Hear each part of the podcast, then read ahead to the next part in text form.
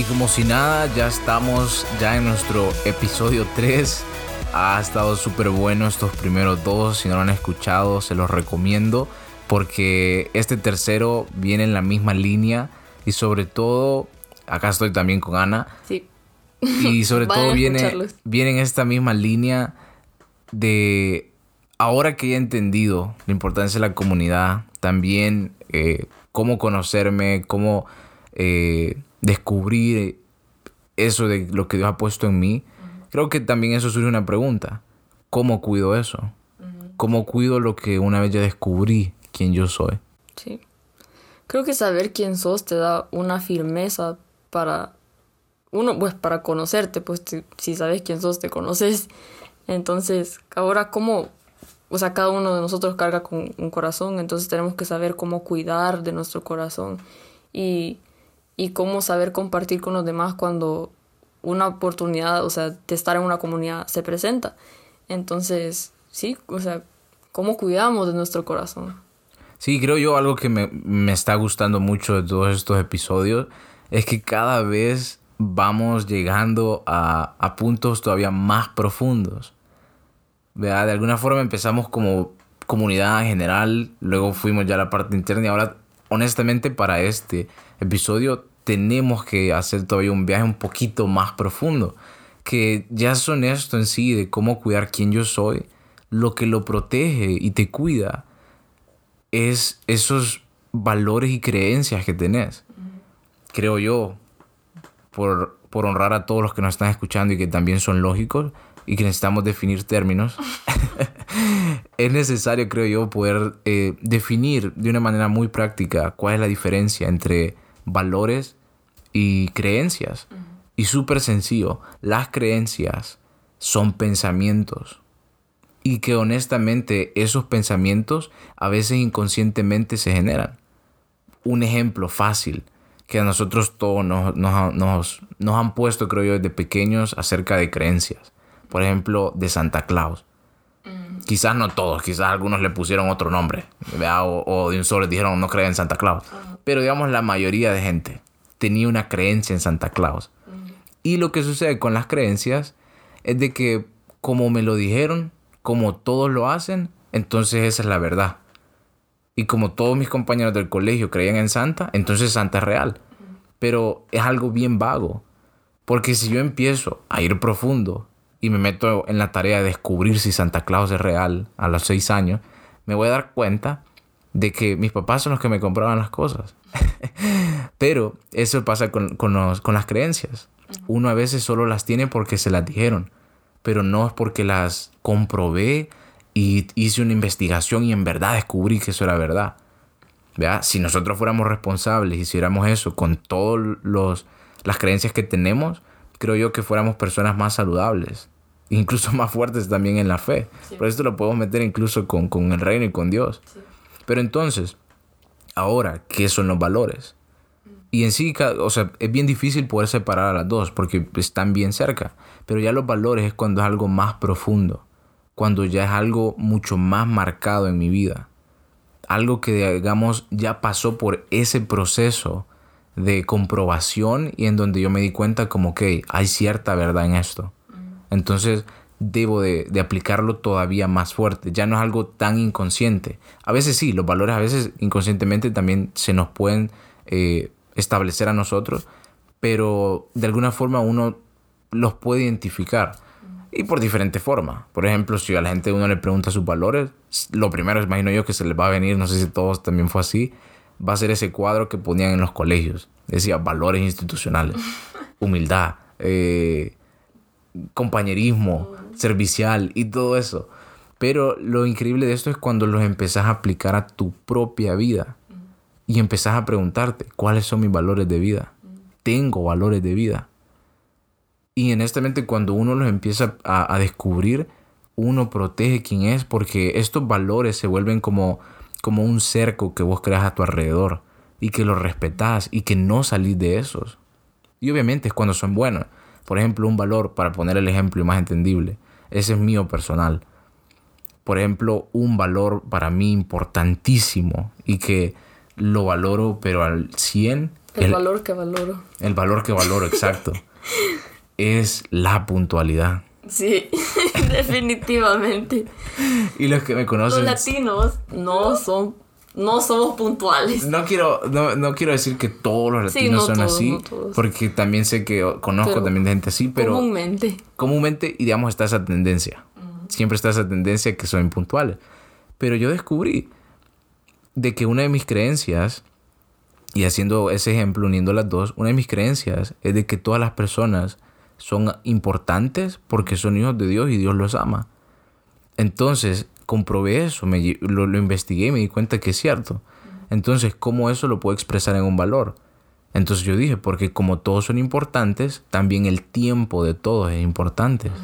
Entonces, si yo no llego a tiempo, lo que yo le estoy diciendo a la persona es, no me interesa tu tiempo, me interesa el mío. Porque igual, si la persona ya estaba ahí y yo llegué tarde, le estoy transmitiendo, no estoy interesado en tu tiempo, sino en el mío. Pero, ¿ves cómo? Ve, o sea, quiero llevarlo en ese punto de cómo empieza por una creencia y luego eso yo lo puedo transformar ya de una forma más práctica y para mí. Creo que los valores para todos de alguna forma se nos van a ver un poco diferentes. Sí. Para mí es la paciencia.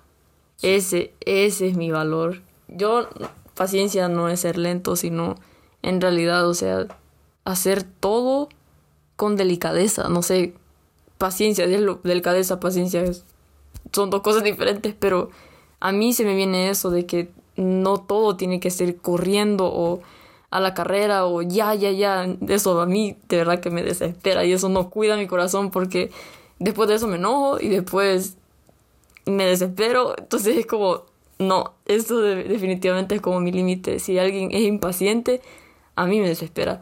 No, no puedo, es como solo esperar. O sea, por ejemplo, cuando estamos en una fila de la comida y hay un solo desorden, por ejemplo, o sea, solo por la comida, pues todos tenemos hambre, todos tenemos que estar ahí haciendo la, la fila, pues, pero en el punto ese de que está, que viene alguien y de la nada se te mete, o sea, para mí eso es como que respeto, no sé, no se está dando cuenta, o sea, que todos estamos aquí, estamos lo mismo, entonces eso, a eso a mí me causa que no, o sea, que mi corazón se desestabilice, quizás como, no sé. Y yo creo que ahí vamos ya entrando también a lo que queríamos compartir y cómo eso se conecta con lo demás. Porque creo que a veces lo que, digamos, eh, rompe o hace que una comunidad se desvanezca es que la gente no, no establece sus valores. Ni, ni siquiera personalmente y tampoco se interesa en saber el del otro. Entonces ocasionan esos malos entendidos. Porque, por ejemplo, yo quizás no soy alguien tan paciente, eso lo acepto, no soy tan paciente. Pero si yo sé que para vos la paciencia es importante, por el mismo hecho de que, y fue lo, que hemos venido hablando, porque en la comunidad se mueve el reino y, y hay poder en la unidad, entonces yo decido ser muy intencional y ser paciente. Aunque me esté muriendo por dentro, pero lo hago porque quiero mantener esa unidad. Y de igual forma, por ejemplo, de alguna forma te ha tocado aprender a ser puntual conmigo. Sí, porque así como vienen es como la paciencia, yo soy más pasiva, lenta, entonces me tomo mi tiempo para hacer las cosas y a veces tomarse el tiempo tan al extremo no es tan bueno. Entonces eso me hacía llegar tarde a varios lugares, pero ya cuando, o sea, me di cuenta, eso es lo bueno, ese es el complemento, ya esto, por eso encuentren a alguien que lo llene. Obviamente que no, o sea, no, no sé. en el buen sentido. En el buen sentido, sí, no es como que él sea tu recurso, sino, o sea, que en realidad te, te ayuda a crecer, pues. Y así es como Saúl me ayudado a crecer a mí, porque eh, es como, o sea, a valorar el tiempo de las demás personas, o sea, en específico eso de, hay que estar ahí porque si ya planeamos, entonces tiene que ser así, porque hay un propósito del por qué planeamos las cosas. Entonces, eh, ahora me levanto dos, tres horas antes. o no, no tanto así, pero, o sea, me tomo mi tiempo antes porque si yo sé que pues soy lenta, entonces me tomo más el tiempo para hacer, o sea, y salir justo, ¿ya? Sí, creo que, y es de esa forma, digamos, esto es un ejemplo súper pequeño de una mini comunidad que es ella y yo, y que obviamente nosotros tenemos más amigos, que es una comunidad más grande, y esto lo ponemos en práctica con ellos también, pero al final, de los que sea que nos estén escuchando, que tengan una comunidad, o relaciones que quizás se ven ahorita en conflicto, sería un buen ejercicio, creo yo.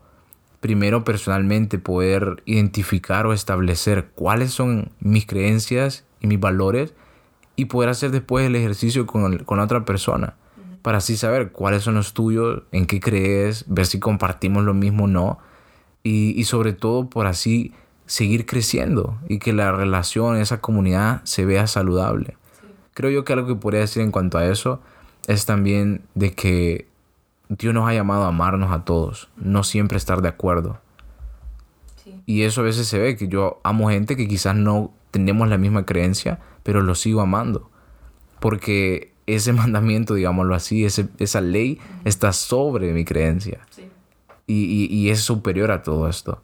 Entonces creo que va en esa línea y creo que los que nos escuchan y, y, están ahí conectados ya en esta comunidad que se está formando de esencia, sería bueno que se tomen el tiempo para ir profundo hoy y poder establecer esos valores y creencias. Sí, para seguir cuidando nuestro corazón y, y quizás si en tu comunidad esto no está pasando, ahí sos el primero que estás estableciendo valores y creencias y empezás como a, a tener ese fundamento para protegerte, eh, puedes identificar en realidad como, ah, aquí no hay valores ni creencias, entonces por eso hay un conflicto, o por eso no nos entendemos. Entonces ahí podemos empezar a, a construir una comunidad sana porque no existe En, en, en, donde estás. Sí, sobre todo si ya nos siguen en nuestras redes sociales, ya se dieron cuenta que nosotros subimos eh, recursos acerca del mismo tema que nosotros hablamos en los episodios. Así que vamos a estar subiendo un par de recursos específicos para este episodio que les pueden servir, que les pueden ser de mucha más guía que solo escucharnos y esperamos sea igual siempre bendición. Fue un gusto estar otra vez en otro episodio con ustedes y nos vemos en el próximo.